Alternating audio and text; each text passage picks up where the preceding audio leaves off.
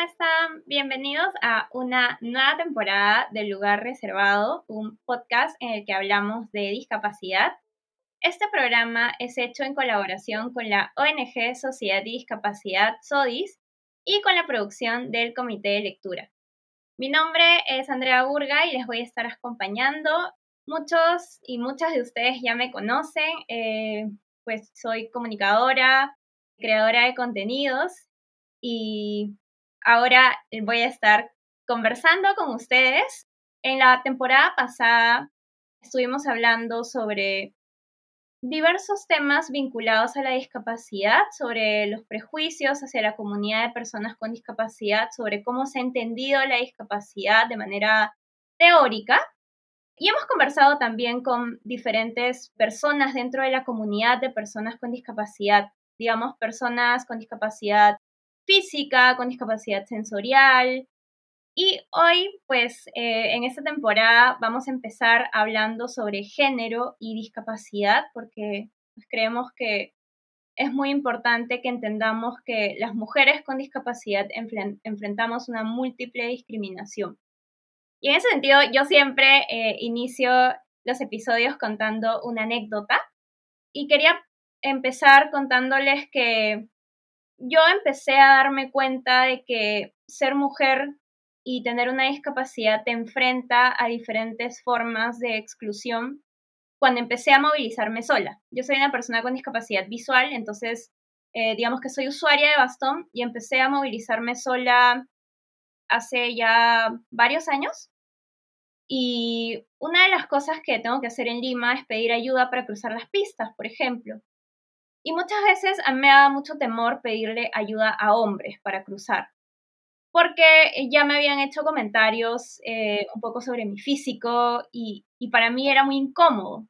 Entonces yo me ponía a pensar y, y de hecho a veces conversaba con otros compañeros con discapacidad visual y ellos no se sentían o no se enfrentaban como a esta situación a la que yo me enfrentaba. Entonces ahí fue donde empecé a darme cuenta que por ser mujer y enfrentar barreras eh, arquitectónicas y en el espacio público, al ser una mujer con discapacidad visual, pues, pues enfrentaba una doble discriminación. Y justamente para hablar de estas experiencias, eh, hoy quería compartir un poco nuestra conversación con dos compañeras. Eh, la primera es Carolina Díaz. Ella es periodista feminista eh, se reconoce como una mujer con discapacidad psicosocial y neurodivergente, es autora del blog Más que Bipolar. Muchísimas gracias, Caro, por estar aquí. Soy tu fan, me encanta lo que escribes.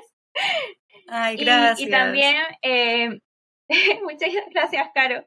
Gracias por y invitarme. Nuestra segunda invitada es, es Giovanna Osorio. Ella es eh, cofundadora de la organización Kipuyaxta, ella es activista eh, por más de 30 años por los derechos de las personas con discapacidad y psicóloga y además es una mujer con discapacidad física. Muchísimas gracias también, Gio, por, por poder eh, conversar contigo hoy. En realidad es muy chévere tenerlas a ambas.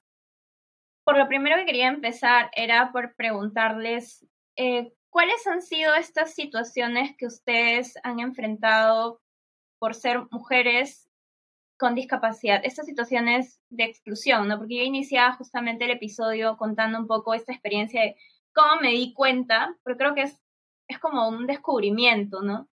De que por ser una persona con discapacidad y además mujer enfrentas como múltiples exclusiones y discriminaciones. Sí. Eh, bueno, en mi caso, eh, la discapacidad psicosocial es muchas veces invisible.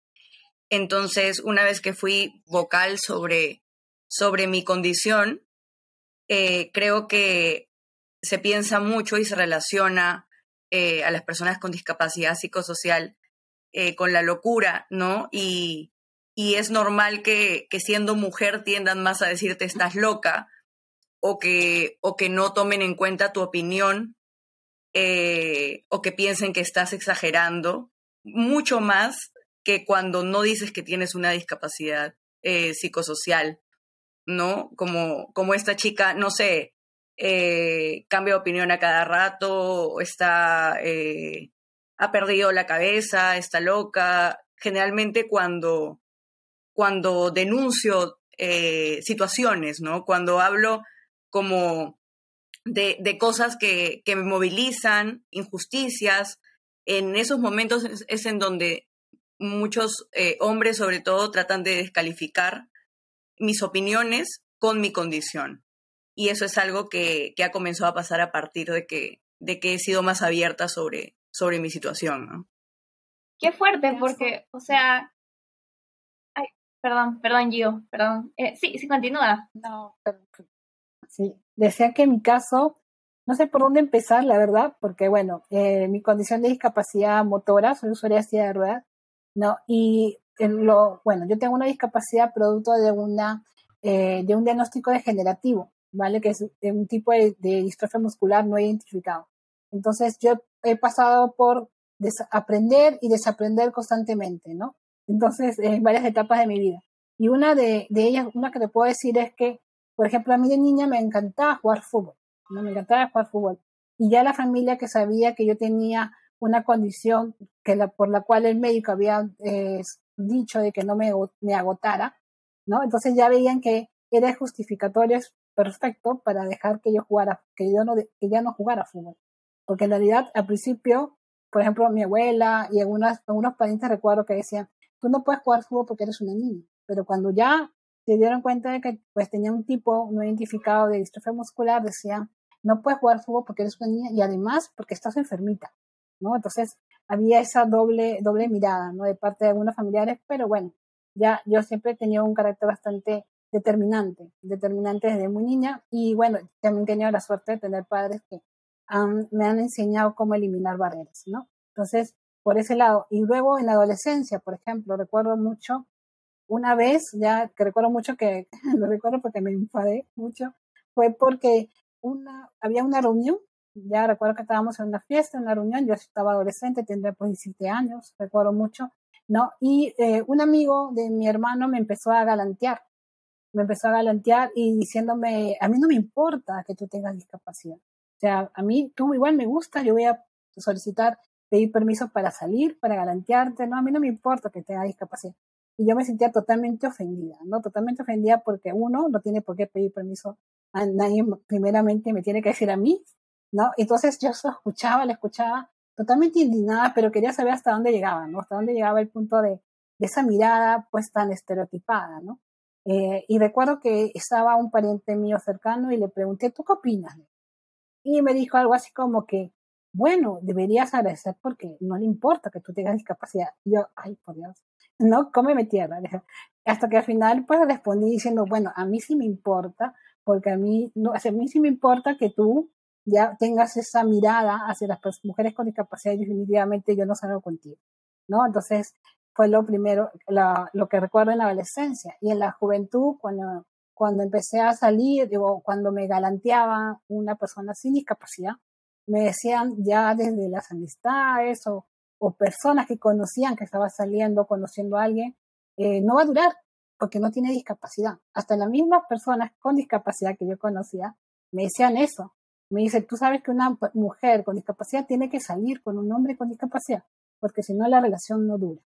¿no? Eh, y bueno, luego cuando pues me comprometí, y yo estoy casada actualmente, tengo ya 11 años con, casada, ¿no? Eh, también cuando se enteraron que me iba a casar, tanto familiares o personas con y sin discapacidad me decían lo mismo, que no iba a durar mi matrimonio, porque me estaba casando con alguien sin discapacidad, Y, y también este estereotipo de las mujeres con discapacidad, me gustaría remarcarlo que no solamente viene de las personas sin discapacidad, sino también de las mismas personas con discapacidad. A mí varios me escribieron diciéndome que estaba, hombres eran la respuesta, era como diciéndome, estás traicionando a las personas con discapacidad al casarte con una persona sin discapacidad, ¿no? Y las mujeres decían, ¿cómo hiciste para que se fijara en ti teniendo discapacidad? Entonces, esa, esa discriminación viene de ambas partes, al menos en mi experiencia, ¿no? Y sumado a ella, yo soy morena, entonces me he tenido que enfrentar a la discriminación que hay hacia las mujeres con discapacidad y más todavía afrodescendientes. O sea, lo que, lo que dicen chicas me parece como bien fuerte porque claro, o sea, por un lado, eh, Caro, tú contabas lo de la discapacidad que, digamos que no, no es visible, pues, ¿no? Entonces, tú ah, la asumes y es como que después de que la asumes te llega un montón de, de críticas, de cuestionamientos, porque está el estereotipo de que, ah, pues las locas, ¿no? Y, que...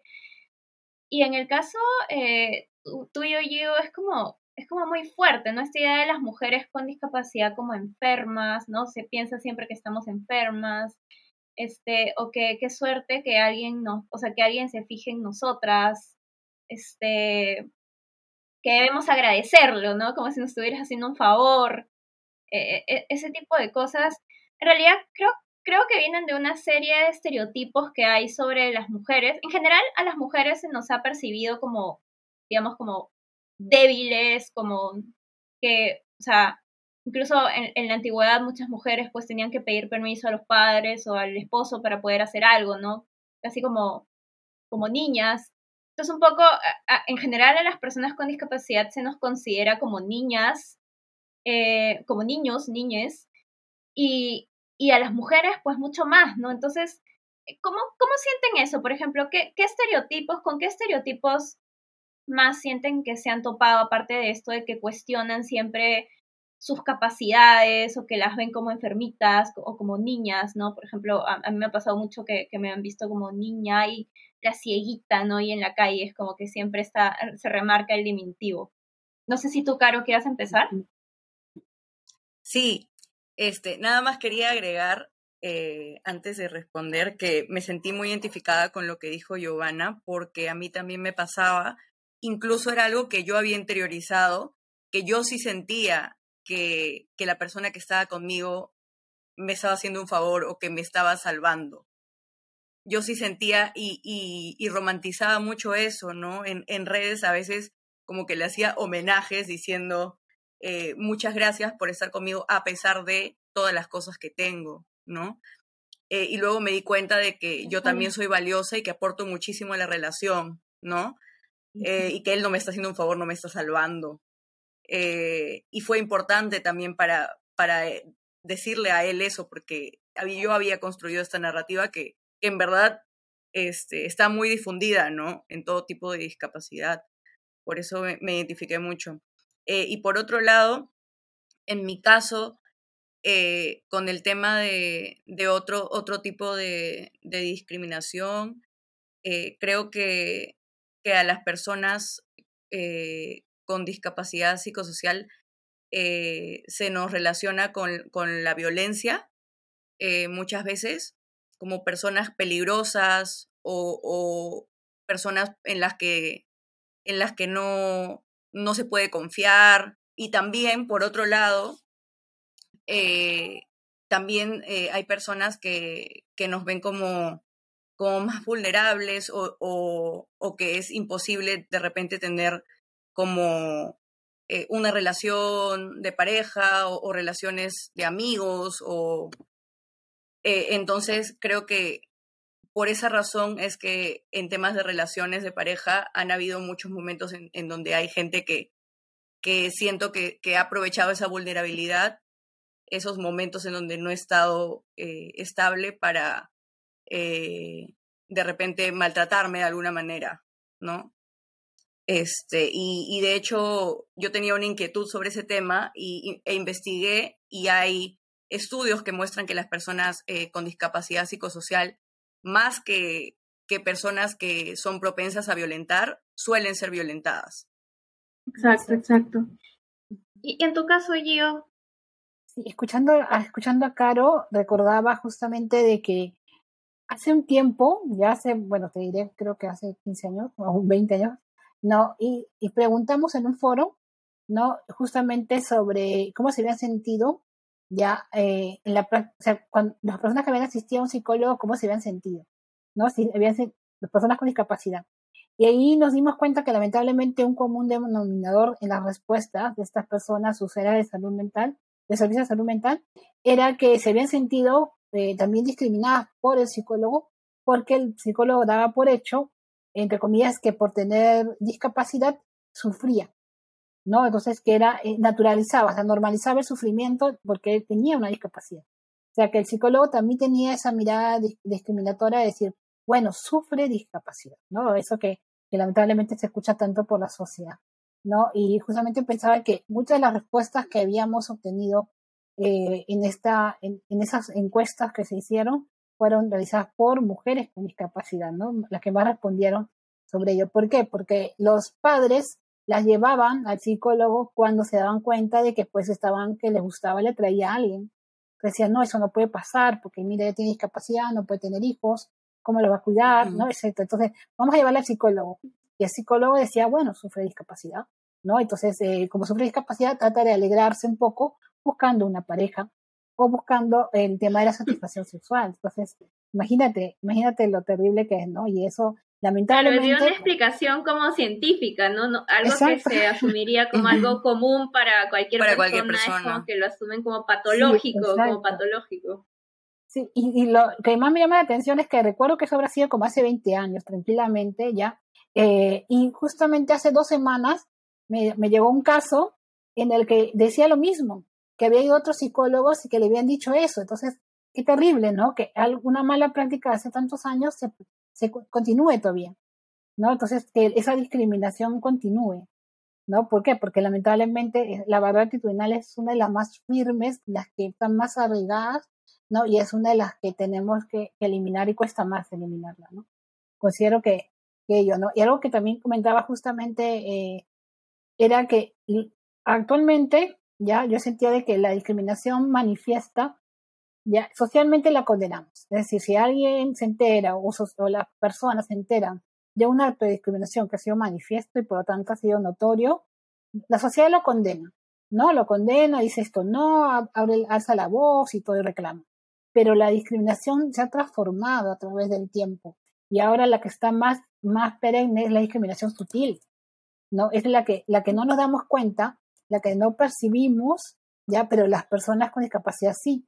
Y esta discriminación afecta a la, justamente al autoconcepto, ¿no? La persona eh, que pasa por situaciones de discriminación sutil, pues eh, coge la mirada del otro como suya y empieza a verse así. Y eso es muy, muy peligroso, muy peligroso, ¿no? Y lamentablemente es como que yo siento que está muy, muy permitida, ¿no? Y tanto así que cuando alguien hace la voz, pues lo tildan de que es problemático, ¿no? Eh, no ve las cosas bien.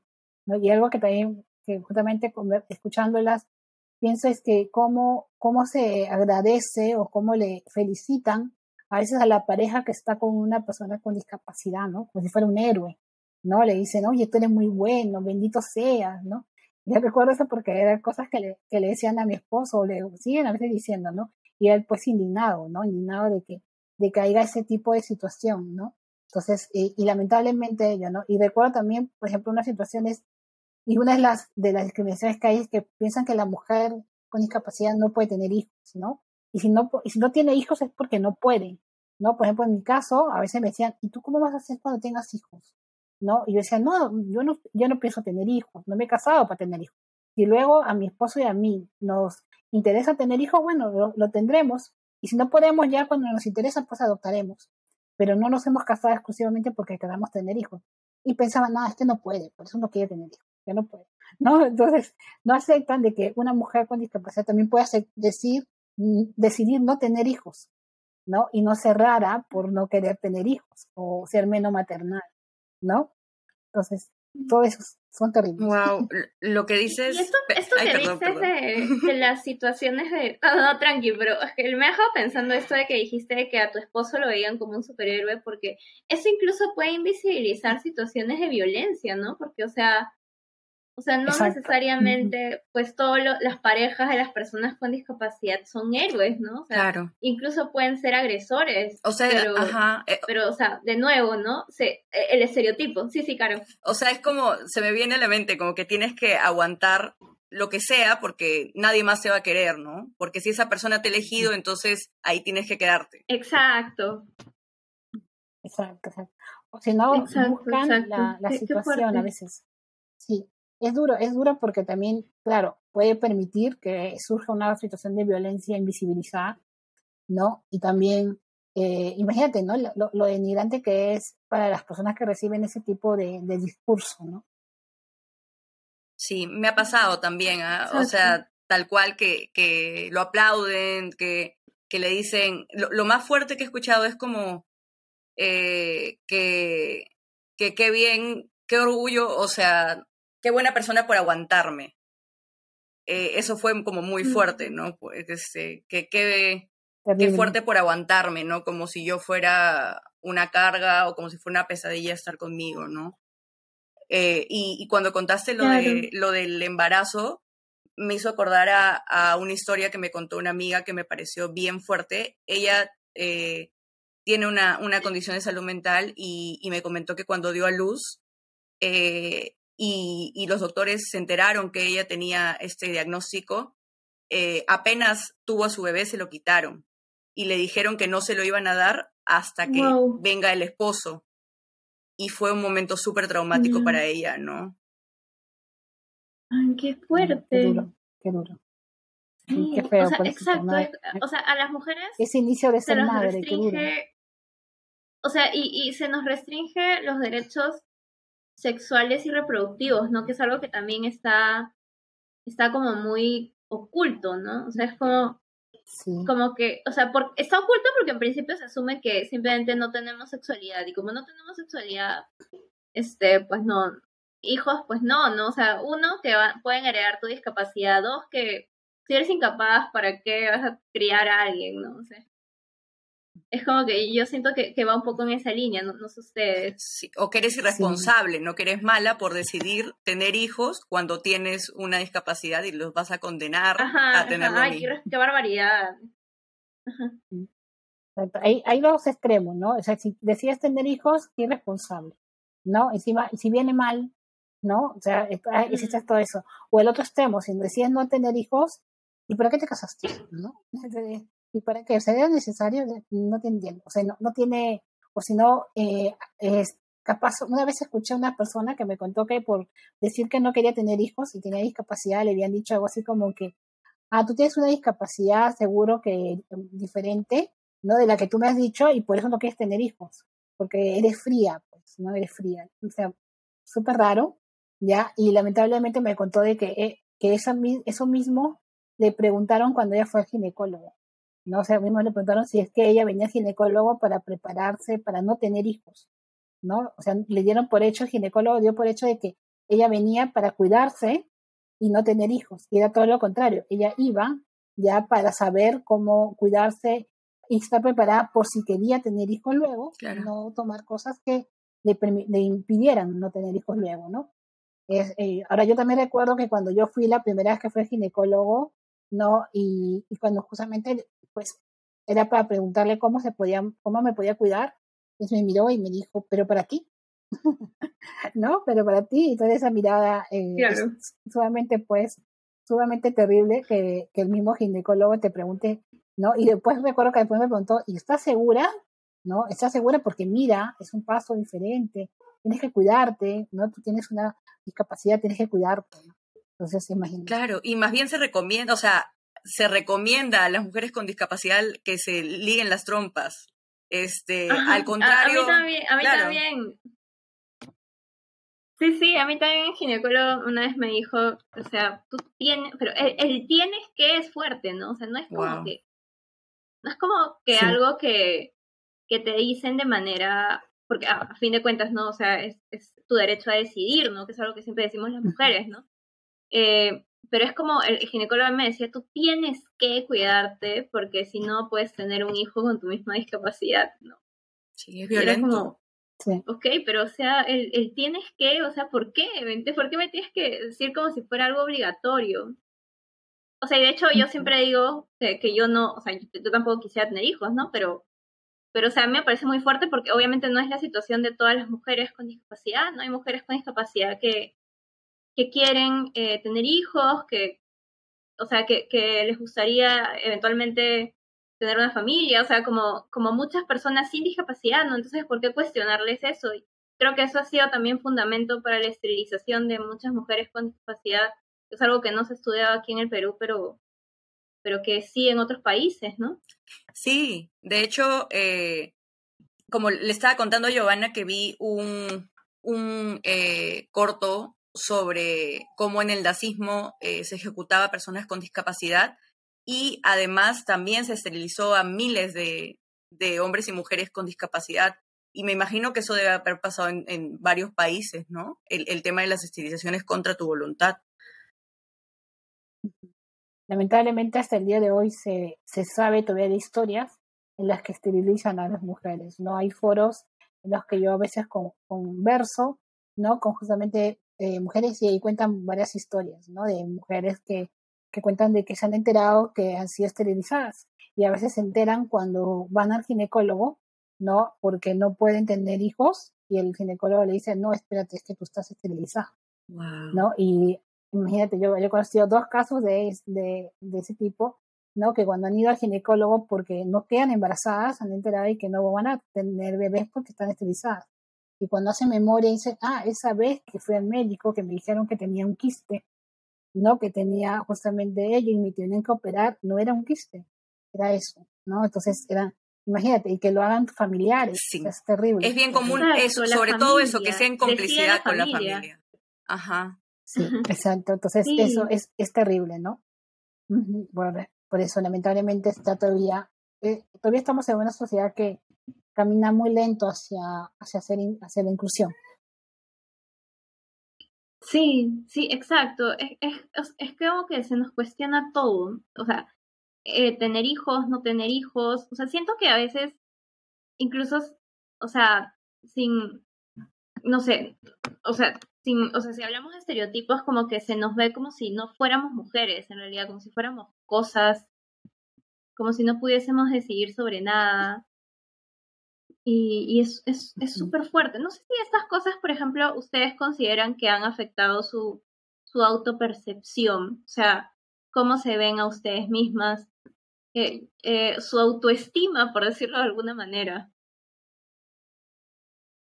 Bueno, en mi caso, en mi caso no, pero porque yo considero que he tenido mucha suerte con los padres que he tenido, ¿no? Pero eso no quita de que pues haya sido afectada ese tipo de discursos tan fuertes y tan violentos, o ese tipo de, discriminación tan manifiesto sutil, ¿no? Entonces, eh, considero que he tenido mucha suerte de mi parte, bueno, no solamente por mis padres, sino también he tenido docentes que han, eh, han despertado en mí, no han despertado en mí esta curiosidad por, por, empoderarme para eliminar las barreras, porque las barreras siempre van a estar, sino que lamentablemente para las personas con discapacidad son como barreras muy intensas, ¿no?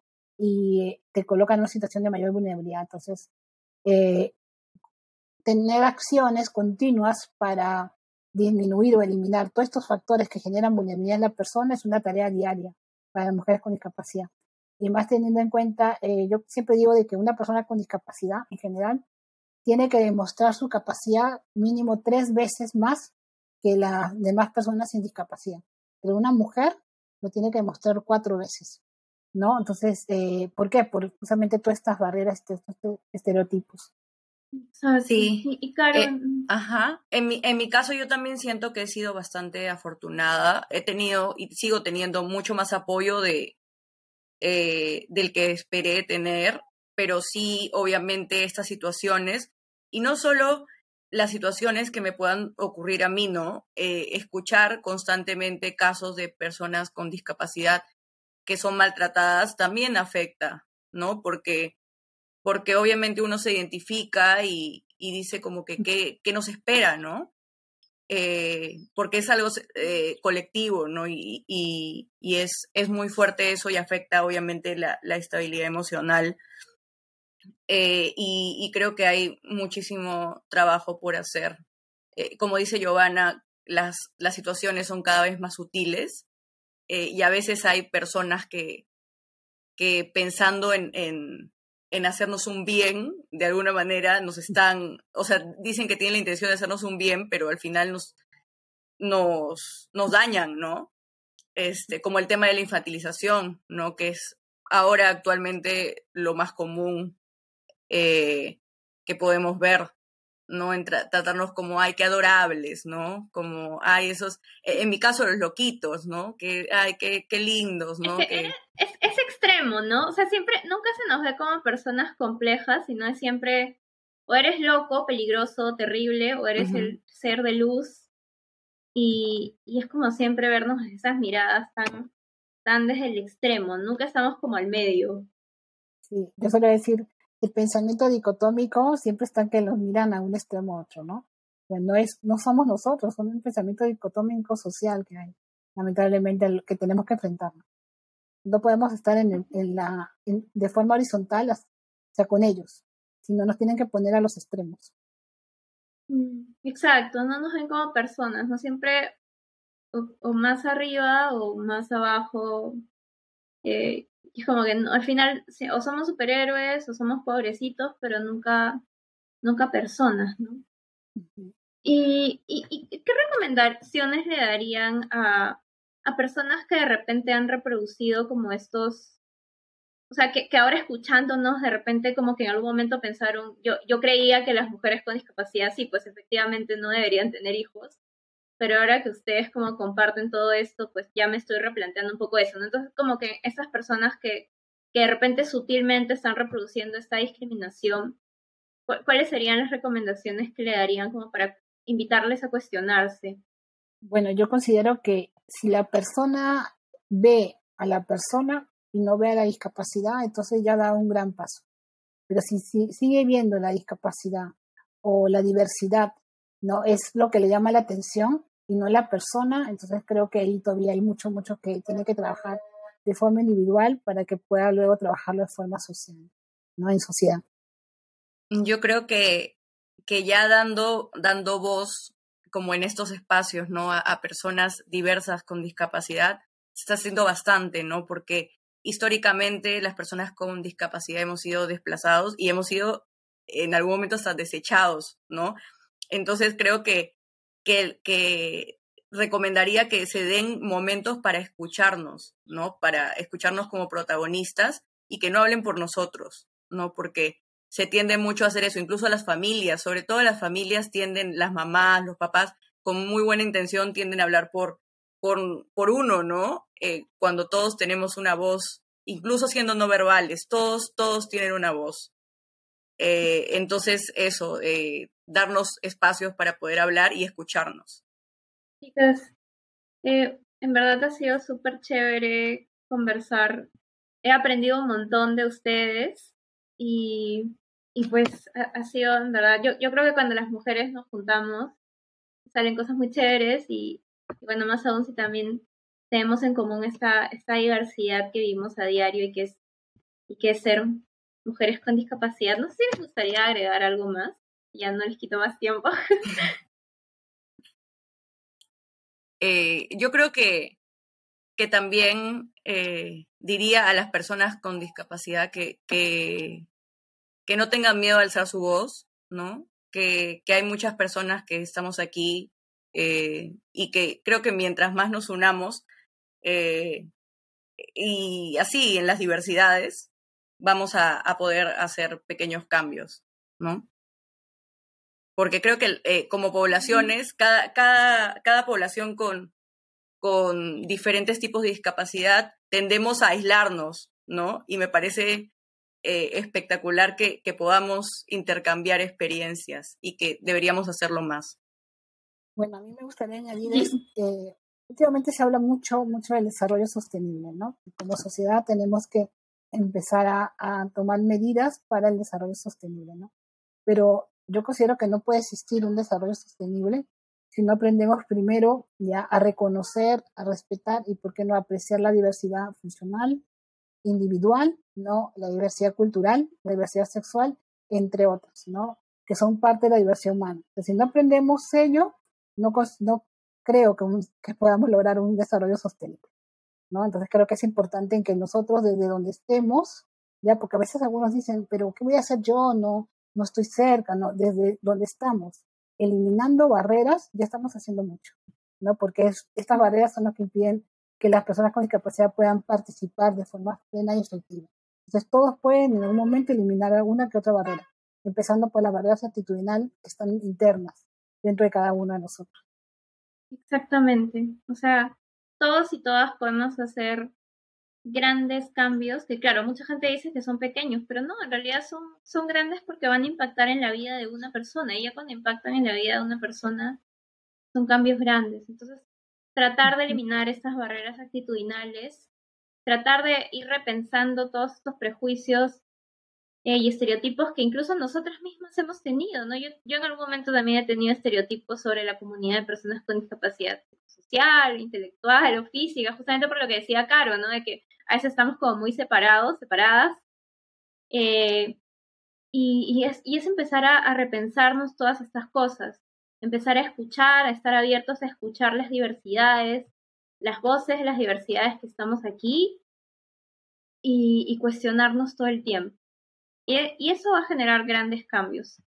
Eh, muchísimas gracias por habernos escuchado, muchísimas gracias a ustedes chicas por haber compartido, por haberse abierto al, al público, a mí, para que podamos compartir. Y pues espero en realidad tenerlas nuevamente en una próxima oportunidad. Muchísimas gracias y ya nos estamos escuchando y viendo en un siguiente episodio. Chao.